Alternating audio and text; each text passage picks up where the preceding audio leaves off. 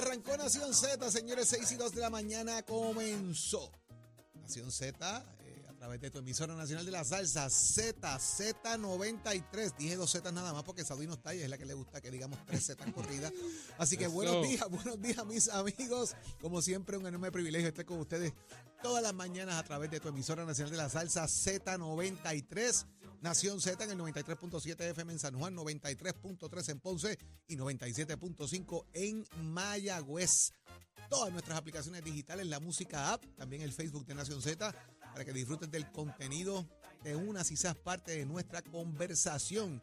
También a través del 6220937, viene de hacer lo que nos dé la gana, viene de karaoke, aunque hay mucho que discutir, siempre vamos a estar listos para llevarles a ustedes, como siempre, la mejor información que ustedes sean parte de nuestra conversación, señores, que tenemos muchísimo de qué hablar en la mañana de hoy, viernes, aquí en el estudio, como todos los días, el licenciado Eddie López. Eddie, buenos días. Buenos días, Jorge. Buenos días, Saudi. Buenos días a Gaby, a Nicole, a Chero en los controles, a Melvin allá también en el cuarto de máquinas. Un privilegio estar con ustedes una nueva mañana de viernes, viernes 15 de diciembre del año 2023. Mucha información que compartir con ustedes, mucha noticia, pero sobre todo el mejor análisis y el que han hecho sus favoritos aquí en la emisora nacional de la salsa Z93. Hágase parte de nuestra conversación. Hoy hay karaoke, hoy es viernes 622 y la camisa de Eddie lo sabe. 6220937, 6220937, también a través del Facebook Live, el app La Música, por si se perdió alguno de nuestros segmentos, vaya a la sección de podcast y ahí lo encuentra todo, todo, todo lo que acontece aquí en los estudios Ismael Rivera de la emisora nacional de la salsa Z, Z, Z, Z. Yo te, pongo una cuarta. cuatro. Te meto una cuarta. Te meto una cuarta. Ahora la pusiste más complicada. Z93. Buenos días, Gabriel. Buenos días, Gabriel. Buenos días, Jorge. Buenos días, Eddie. Buenos días, Chero. Buenos días a esa gente linda. Y buenos días, Saudi, donde quiera que esté. Entonces, que le enviamos ella, ese, ella ese cariñito una, ella sabroso. una parcera hoy. ella está por. Sí, ah, sí, seguro. Bueno, pero como tú dices, hoy es viernes. Hoy es, hoy es, hoy es el día que nos las vamos a pasar de show. De show, pero de show. Así que preparen, estén listos, que vamos a vamos al karaoke, vamos a discutir una serie de temas interesantes en el día de hoy. Eh, y yo estoy ready, mano, yo estoy ready para que arranquemos desde ya a cantar, a pariciar y hacer lo que nos dé la gana. Cógelo con calma, que hay que analizar para Ya mismito. Mira, ok, pero ¿quiénes sí. están con nosotros hoy? Tenemos al candidato, señores, el urbanista para el precinto 1. Vamos a hablar con Pedro Cardona, que dice que va para adelante con el movimiento de Victoria Ciudadana por el precinto 1 de San Juan. ¿Quiénes están en el análisis de hoy, Eddie? Como todos los viernes está nuestro amigo el licenciado Adrián González Costa, ya candidato para el Senado en San Juan dentro del Junte de y la alianza del Movimiento Victoria Ciudadana y el Partido Independentista Puertorriqueño y el ex representante y ex, ex eh, secretario general del Partido Popular Democrático Carlos Bianchi. Mucho que hablar con ellos, eh, Jorge y Gaby, porque hay hay un plazo de hoy, de hasta hoy, para que la Comisión Estatal de Elecciones diga si va a autorizar los chavitos para la Comisión Estatal de Elecciones. También Javier Jiménez, eh, el proyecto de dignidad le da para adelante a su aspiración. Hay candidaturas independientes, mucho que hablar con ellos que tiene que ver con eh, toda esta parte de las candidaturas. El Partido Nuevo Progresista certifica a Jennifer González también eh, como candidata, así que ellos nos dirán ahorita con qué se come esto y qué impacto podría tener a corto, mediano y largo plazo. Gaby, ¿quién más va a estar con nosotros acá? Pues mira, vamos a tener también eh, al alcalde de Guaynabo, Ed- Eduardo Nira, hablando de varias cositas eh, que están eh, sucediendo en el municipio. Eh, y luego de eso tenemos una sección bien importante, Jorge y Eddie, pero La- yo la- diría que la más importante, fuera del la- karaoke, ¿no? Lamentablemente tenemos la tendencia. Y tenemos la tendencia también, así que esperen ahí eh, un análisis bien importante que vamos a estar haciendo en el día de hoy con todo lo que está acontecimiento, aconteciendo eh, en estos días, así que y lo que va a acontecer vamos. también el fin de semana, que porque hay 20 acontecer, de candidaturas y todo. erradicaciones y de cuánta cosa, señores. Pero vamos de inmediato a las portadas y las noticias en el día de hoy. Somos, somos una mirada fiscalizadora sobre los asuntos que afectan al país. Nación Z, Nación Z. Por Z93, somos su noticia. De inmediato vamos a comenzar, ¿verdad? Dando nuestro abrazo, nuestro pésame y condolencias a la familia de, eh, Lidia Cotovive, ¿verdad? Licenciada Lidia Cotovive, quien fuera la presidenta del panel especial eh, independiente, eh, tuvo un padecimiento eh, de cáncer. Lamentablemente el día de ayer falleció. Cotovives ocupó varios cargos en el servicio público, incluyendo en el Tribunal de Apelaciones, fue superior, secretaria del Departamento de Corrección y Rehabilitación y también fue presidenta de la Junta de Libertad bajo palabra, una figura de muchos años en el servicio público y que trascendió eh, por su eh, función, por su entereza, verticalidad, hay que decirlo de esa manera. Así que vayan nuestras condolencias a toda la familia de la licenciada eh, Nidia Coto Vives, Eddie. Mira, ciertamente es parte de nuestro quehacer jurídico por los pasados 20, 30 años. ocupó posiciones donde no solamente se trataba de, del asunto de tribunales y demás, sino también del servicio público. Eh, y era dentro de lo poco que muchas veces del margen que tiene un juez o alguien que tiene que ver con, con, dirigir agencias públicas, era una persona bastante vocal y, participaba en los medios, eh, explicaba muchas veces estas decisiones que, que, la gente no conoce, ¿verdad? Eh, de cómo eh, el juez piensa cómo se toman esas decisiones eh, a manera colegiada en la figura del panel del fiscal especial independiente, que para muchas personas también es eh, no es lo, con lo que se confrontan normalmente. y ciertamente ella participó de esa etapa de poder comunicar y establecer lo que eran los procesos y las restricciones y, por las guías que se deja regir esa oficina eh, y ciertamente, pues, eh, hasta lo último, eh, con las botas puestas, definitivamente participó de las últimas discusiones. Así que vaya nuestras condolencias a su familia y a sus allegados, ciertamente, y para todos los miembros del FEI, que sé que esto ha sido un golpe muy duro para ellos. Que en paz descanse. Y pues obviamente ahora vendrá el tema de las sustituciones y quién entra por ella y toda esa cosa, así que eso lo veremos en los próximos días. Pero Vamos, señores, eh, vamos a hablar inmediato del asunto de, del juicio de Tata Charbonnier, que ya está en su tercer día, fue el, eh, ayer. Y, aquí, pues, señores, eh, Roxana Cifre Maldonado, la esposa de El Cano, del alcalde de Cataño, Feliz El Cano Delgado, testificó bajo juramento ayer y dijo que ella sabía todo el embeleco de corrupción y el esquema que había en la oficina, porque Frances Acevedo se lo había dicho de alguna manera, que ella sabía que su salario era alto, de 8 mil dólares, porque tenía que darle dinero a Tata.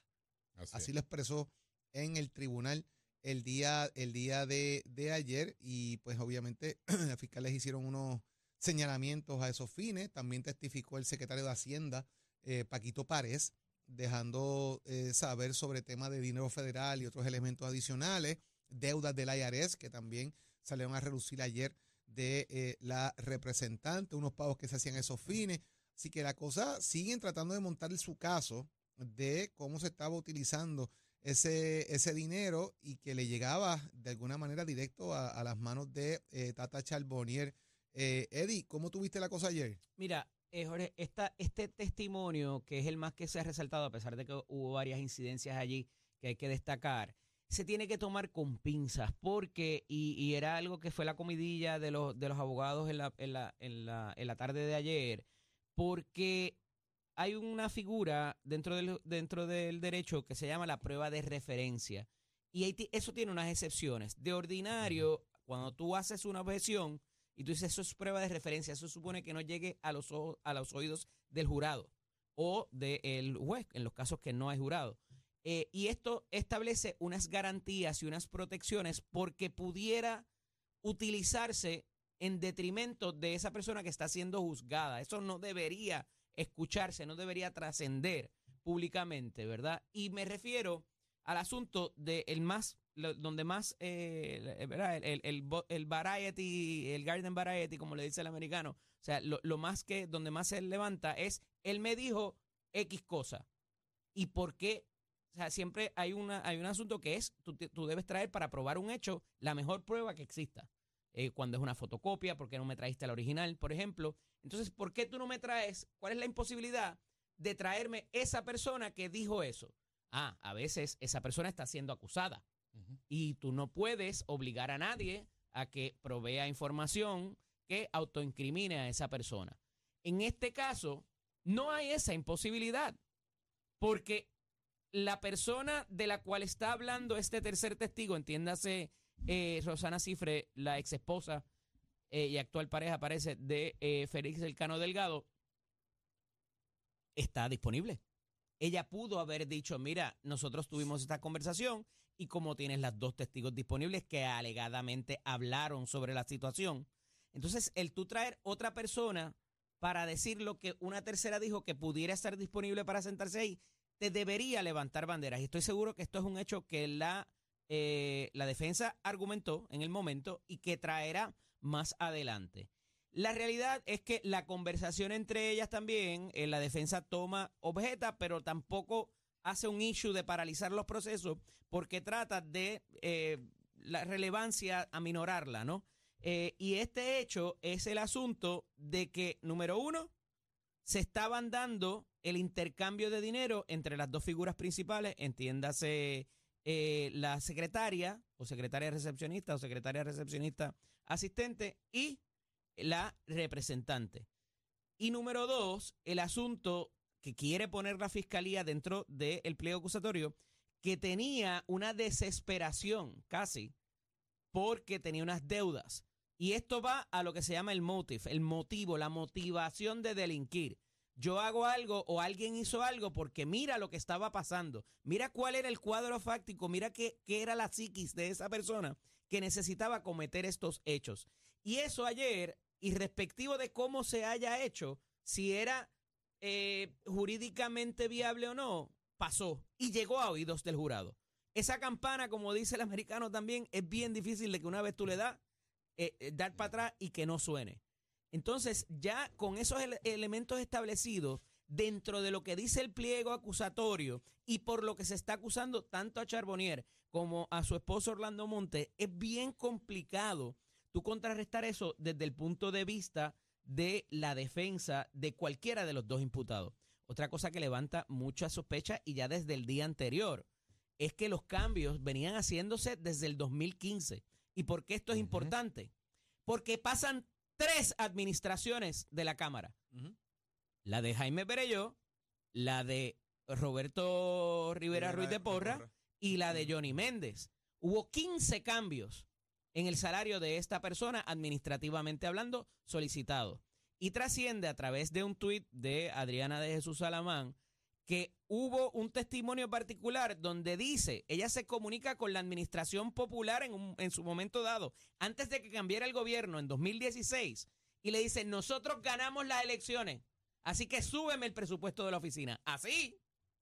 A finales de 2016. Hermano, ¿qué es esto?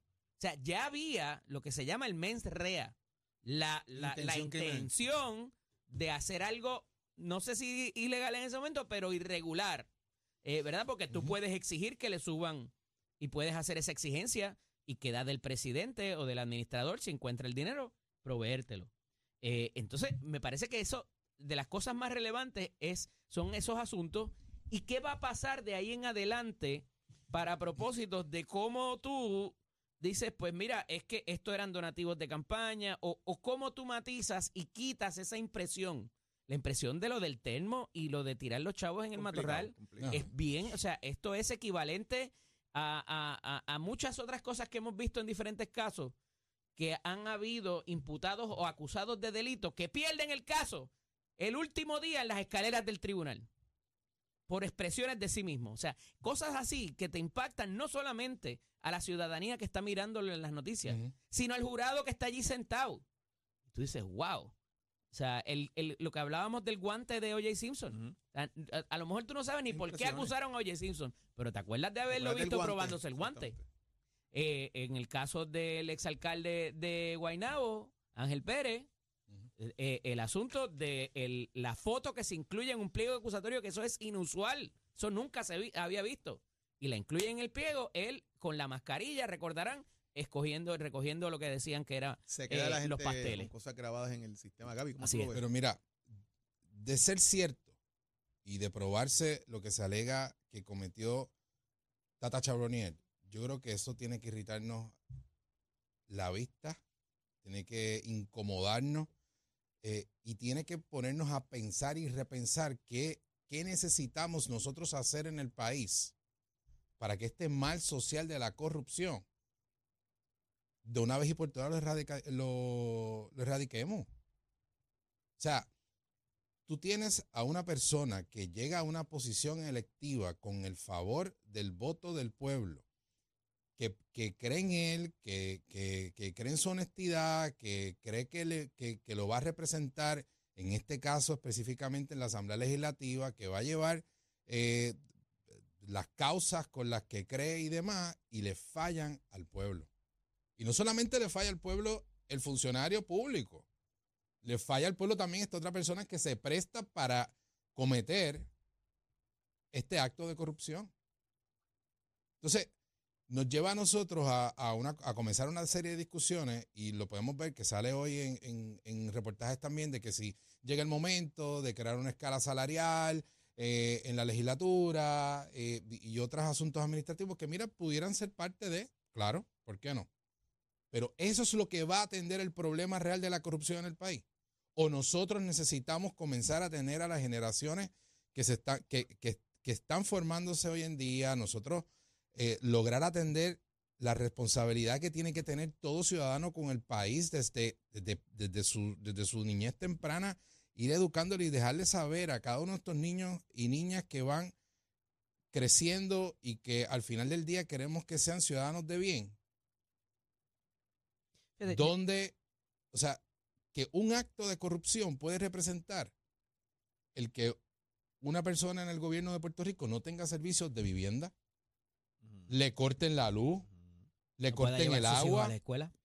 exactamente, no tenga acceso a las escuelas, que Centro Médico ahora mismo pues le falten medicamentos y demás porque eh, la corrupción es tan compleja, Es un tema de cómo tú. es tan compleja que nos afecta en todos los sentidos. Pero lo de las escalas no es una mala herramienta, Jorge, Yo porque allí llega no. mucha gente sin, sin no. capacidad de administración. Y tú puedes ser tremendo representante. La constitución, tanto de los Estados Unidos como la de Puerto Rico, provee para que llegue allí gente, inclusive sin educación formal, que No, la a- a- representatividad. Nosotros, hemos- nosotros hemos tenido gente que no tiene ni bachillerato. y entonces tú llegas allí a Sí, administrar claro. un presupuesto, sea de 8 y mil o de eso no 15 tiene mil. Lo que pasa es que no nos no podemos quedar ahí. No es que no lo, pero, no es Gaby, que no lo pero- pero hagamos. mira una cosa que a mí me parece importante. Yo no creo que va a haber voluntad para hacerlo, anyway. Si lleva Eh, trabajándose claro. algún tiempo, Pues pero yo, bueno. yo pienso que más allá de voluntad, porque lo que quieren es legislar versus emitir órdenes administrativas a esos fines. Son dos cosas diferentes. Legislarlo es imponerlo en la ley. Sí, sí. Otra cosa es que hay una ley administrativa donde establezca cuáles deben ser las escalas salariales o los parámetros desde hasta. Una secretaria, qué sé yo, vamos a poner una recepcionista, puede ganarse entre 1.200 a 1.700 por establecer un número. sí, y, establecer es- claro. un número. y- y estas son ¿Verdad? sus funciones. y, esta- y- y es definirlas, más y importante. definirlas. Porque el problema es que al legislador, y yo le explicaba un tanto an- eh, el otro día, al legislador se le entrega un presupuesto base y tú dispones de eso como a Como ti te dé la gana. Claro, claro. Entonces el problema es que tú yo puedo decir, todo el Que eso no mensajero. todo el si mundo tú lo quieres. conoce, yo le puedo decir a Eddie López, Ajá. mira Eddie, tú, tú, tú como abogado en mi oficina vas a cobrar 250 pesos la hora. Y yo le pago a Eddie 10 mil pesos al mes y el presupuesto es de 15 mil, por decir algo. Los otros 5 mil pesos los distribuyo en un chofer, asistente, mensajero, eh, Y después que cumplas con tu el presupuesto, problema- no hay ningún problema. El problema claro. es que en otras ramas, como la, la judicatura y la, el ejecutivo, sí existen. Ah, Entonces, Sí, pero existen, pero no, legis- no legislados. O sea, cada agencia tiene su plan, tiene su plan de clasificación Claro, y sus y reglamentos. redistribución y su reglamento. Claro, pero entonces cuando tú comparas lo que hace un abogado, tomando el ejemplo de Jorge, o una secretaria, entre una oficina legislativa y una oficina de un juez, por ejemplo, o de un secretario de agencia, tú ves la disparidad. Claro. Oye, y eso pasa todo el día, pasaba con las corporaciones Eddie, públicas lo también. Hablamos aquí, lo hablamos aquí con el plan Pasa de retribución. Pe- pero- Gaby, porque, con- porque, un, porque un trabajador social de educación tiene un salario y un trabajador social del Departamento de la Familia tiene otro, cuando la preparación es exactamente la misma. Claro, pero mm, son eh, administradores individuales diferentes, o sea, son Claro, pero es el, agencias. punto, es el punto de la Claro. disparidad. Pero estás y haciendo el y mismo que no trabajo. está mal, no es que, Estás y- y haciendo no el es que mismo está trabajo. mal. Nos hacen y- más que otro incluso. Y no es que está mal que, que se evalúe la- y, se- y- y se puede implementar un plan de clasificación y retribución, claro que sí, pero no debe ser lo único. Ah, porque de lo contrario, pero- pero- estás pero atendiendo-. Debe ser una herramienta, claro que sí, y debe ser una herramienta interna de la Asamblea hecho, Legislativa. que le cuarta el vuelo de los legisladores, como el caso de Tata Charbonel y otros que se han dado, porque Tata no ha sido la única que ha sido procesada por este tipo de casos. Ustedes Claro. conocen que han- otros que se han dado ahí, ¿verdad? Como Héctor Alonso, eh, el otro este de Bayamón, Toa Baja, eh, también. Esto, ¿cómo se Guillermo? Miranda. Eh, Miranda, no, el no. que era presidente de la Comisión de, de Educación, ¿no? No, no, el, el representante, eh, que también tuvo Yo un era caso similar. yo creo que era el distrito 9. El distrito 9, ese mismo. Ah. Eh, Dios mío, se me fue el nombre. Sí. Que también tuvo este, este, esta una situación similar. O sea, e- es recurrente. Pura Joan. No, ¿No? no, No, no, es de Bayamón. Pe- Eh, Pero Jorge, y- Creo que Yachira entró por él. ¿No? Mm, no, ¿No fue Yachira? no, no, no, pues tuvo, hay una sustitución, entró otro, Sí, no, otro no. representante. Pero, Bueno, ya mismo me acuerdo. pe- pe- exacto, pero fuera de eso, no dejarlo ahí, Jorge. No dejarlo ahí. Y además, la responsabilidad no es única del funcionario público. No, oye, La responsabilidad también está en esa otra parte. de acuerdo. Así que eso Mira. es bien importante. Vamos ya mismito a seguir hablando de estos temas porque certificaron a Jennifer González en su aspiración. Una semanita tardaron en eso para que levanten dos, pero dice que los va a levantar rápido. Los veteranos endosan a William Villafañez. Señores, hay siete personas que ya han radicado ante la Comisión Estatal de Elecciones candidaturas independientes, incluyendo a Luis Raúl Torres, que ya había dicho que eso estaba encaminado. Así que vamos a seguir discutiendo todos estos temas con ustedes, pero vamos a ver qué está pasando en el mundo deportivo, señores, que está conectado con nosotros. Nada más y nada menos, como siempre, el primero que la de deportes en Puerto Rico, Tato Hernández. Buenos días, Tato. Buenos días, buenos días, buenos días, muchachos. Para dejarse la Cali, ¿de qué manera? Les tengo una preguntita a los tres rápido, rápido. Zumba, zumba. Rapidito. ¿Ustedes creen que este caso de Tata Charboniel con ese truco es el primero que pasa en Puerto Rico? No, ni será, y lamentablemente, Tato, tampoco será No, el mira, último. acabamos, acabamos de, acabamos de hablar de eso, Tato. El que Gracias, Leo. faltaba era Nelson del Valle. Nelson El que del Valle, exactamente. Eso está pasando desde los 90. Lo que pasa es que yo no me puedo meter ahí. Pero bendito. Tato, todo lo que digas es en tu contra, así que habla de deporte, papá. Cierren, cierren, Tato, cierren, cierren, Tato, cierren. Cierren, cierren. Tato, come callado. Porque en el deporte también ha pasado. Acuérdate Sí, del escándalo señor. de la FIFA. Bueno, en el deporte y en todo, porque o sea, es un mal social la corrupción, lamentablemente. Bueno, había un jefe bien grande de la FIFA que cogía las taquillas y las vendía por debajo de la mesa. No, No, y la piquita que tenían en el otro país allá, que, que eh, tenían paraíso fiscal y toda la cosa. Exactamente. El show, hombre, yo, vamos a los deportes, señores y señores, vamos a los deportes, vamos a los deportes, que después el memo me lo da Cristóbal a mí. Buenos días, Puerto Rico, Tato Hernández, Nación Z, somos deportes, los amantes de los Will temporada este domingo en Almirante. Vamos para allá con los carritos, pero mientras tanto, a nivel de Puerto Rico y a nivel de Latinoamérica, tengo los resultados de todas las ligas de lo que estuvo pasando anoche en el béisbol. Puerto Rico, Santurce le ganó a Ottawa cuatro carreras por cero, Carolina le ganó a Ponce cuatro carreras por una y Mayagüez le ganó a la 12 4 a 0. República Dominicana, las Águilas le ganaron a las Estrellas 7 a 6, los Toros le ganaron al Licey. En Puerto Rico vive gente dominicana, vive gente de Venezuela y México y también necesitan información. En Venezuela, el Magallanes le ganó 12 a 6 a Lara, Margarita le metió una pela al Zulia 20 a 0 y, los, y la Guaira le ganó 5 a 0 a los Caribes. En México, y Jalisco le ganó 9 a 3 a Mexicali, Monterrey le ganó 6 a 4 al Mazatlán, Culiacán le ganó 5 a 4 a los Monchis y Obregón le ganó el Navajo a cuatro carreras por lo de ahí usted se entera de toda la conducción deportivo a nivel de la liga de béisbol tanto de Puerto Rico, Liga de Béisbol Profesional Roberto Clemente como las otras ligas que están jugando porque ya usted sabe que de ahí vienen los ganadores para la Serie del Caribe que este año va a ser vaya en Miami. Así que usted se entera aquí en Nación Z son deporte con la oficio de Mestre Escoles que te informa que estamos en el proceso de matrícula. Nuestras clases comienzan en febrero 2024. Puede pasar por cualquiera de nuestros recintos, cinco que tenemos en Puerto Rico. Lo más importante es que usted compare facilidades, equipos y tome tú la decisión de estudiar en Mestre Escoles porque Mestre Escoles lleva tus metas al éxito. Oiga, Chero, give it on. Buenos días, Puerto Rico. Soy Manuel Pacheco Rivera con el informe sobre el tránsito. A esta hora de la mañana se mantienen despejadas gran parte de las carreteras a través de toda la isla, pero ya están concurridas algunas de las vías principales de la zona metropolitana, como la autopista José de Diego entre Vega Baja y Dorado y la carretera número 12 en el cruce de la Virgencita y en Candelaria, ambas en Toa Baja. Además, algunos tramos de la PR5, la 167 y la 199 en Bayamón y la autopista Luisa Ferré en Caguas, específicamente en Bairoa y por último la 30 entre Juncos y Gurabo. Hasta aquí el informe del tránsito, ahora pasamos al informe del tiempo. Para hoy, viernes 15 de diciembre, el Servicio Nacional de Meteorología pronostica para todo el archipiélago un día generalmente húmedo, nublado, ventoso y lluvioso, continuando el patrón climatológico de los pasados días. Se esperan vientos fuertes y lluvias copiosas para toda la isla a través de todo el día, con la mayoría de los aguaceros en el área metropolitana, el este, el interior y el sur. Además, se esperan aguaceros en el norte y el oeste. Hoy los vientos se mantienen generalmente del este-noreste de 8 a 16 millas por hora con algunas ráfagas de hasta 27 millas por hora y las temperaturas máximas estarán en los altos 70 grados en las zonas montañosas y los medios altos 80 grados en las zonas urbanas y costeras. Hasta aquí el tiempo les informó Emanuel Pacheco Rivera. Yo les espero en mi próxima intervención aquí en Nación Z, que usted sintoniza a través de la emisora nacional de la salsa Z93. Próximo. No te despegues de Nación Z. Próximo. Óyeme, 6220937, lo próximo eres tú. ¿Qué le, deseamos, ¿Qué le deseamos de año nuevo a los políticos? Es dímelo cantando en Viernes de Karaoke.